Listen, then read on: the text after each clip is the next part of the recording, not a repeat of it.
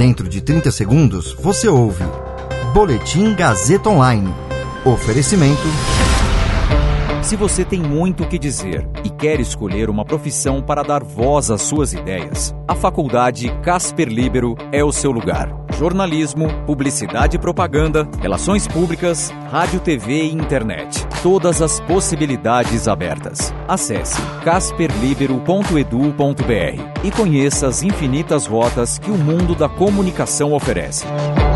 Comunicação é mais do que uma escolha, é um modo de existir. Agora você fica bem informado e atualizado. Está no ar o Boletim Gazeta Online. Operação no Jacarezinho é a mais letal da história do Rio de Janeiro. Em depoimento, ministro da Saúde dribla perguntas sobre a atuação de Bolsonaro na pandemia e irrita comando da CPI. Eu sou Caio Melo e você ouve agora o Boletim Gazeta Online. A operação policial mais letal da história do Rio aconteceu ontem no Jacarezinho, zona norte da cidade deixando 25 pessoas mortas. O levantamento foi feito pelo G1, com informações do Grupo de Estudos dos Novos Ilegalismos da Universidade Federal Fluminense e da plataforma Fogo Cruzado. Um dos mortos foi o policial civil André Leonardo de Melo Frias, da Delegacia de Combate a Drogas. A Polícia Civil diz que os outros 24 assassinados eram criminosos, mas não revelou as identidades ou as circunstâncias em que foram mortos. O delegado Ronaldo Oliveira nega que tenha havido execução. Segundo os moradores, a ação se tornou mais violenta após a morte do policial e que ficou incontrolável após o fato. Em nota, a Polícia Civil disse que fez uma operação contra o crime organizado e que comunicou ao Ministério Público sobre a ação, como determina o Supremo Tribunal Federal. Desde junho do ano passado, o STF suspendeu operações em favelas durante a pandemia. A decisão permite ações apenas em hipóteses absolutamente excepcionais, com o Ministério Público sendo avisado. O Ministério Público, por sua vez, afirmou ainda que está investigando o caso e que recebeu ocorrências de abuso policial em seu plantão de atendimento.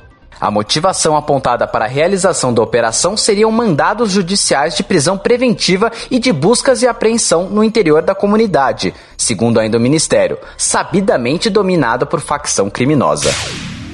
O ministro da Saúde, Marcelo Queiroga, irritou membros da CPI da Covid por evitar responder perguntas sobre a atuação do presidente Jair Bolsonaro no enfrentamento da pandemia. Queiroga depôs na comissão ontem, em uma sessão também marcada por atos de obstrução dos trabalhos por senadores governistas. Os senadores próximos ao Planalto contestaram a atuação do relator da CPI, Renan Calheiros, e reagiram a cada pergunta mais incisiva e direta, para tentar evitar respostas que pudessem contrariar os interesses do governo Bolsonaro. Queiroga tentou driblar perguntas relativas ao posicionamento pessoal do presidente Bolsonaro, recusou-se a dar sua opinião sobre o uso da hidroxicloroquina e não quis fazer uma avaliação das condições do ministério e das ações de enfrentamento à pandemia no momento em que assumiu o cargo. Queiroga se tornou ministro da Saúde em março, em substituição ao general Eduardo Pazuello, que saiu bastante criticado por sua atuação, pelo atraso na contratação de vacinas e pelo colapso do sistema. O atual ministro respondeu que não recebeu nenhuma orientação de Bolsonaro referente ao uso da hidroxicloroquina,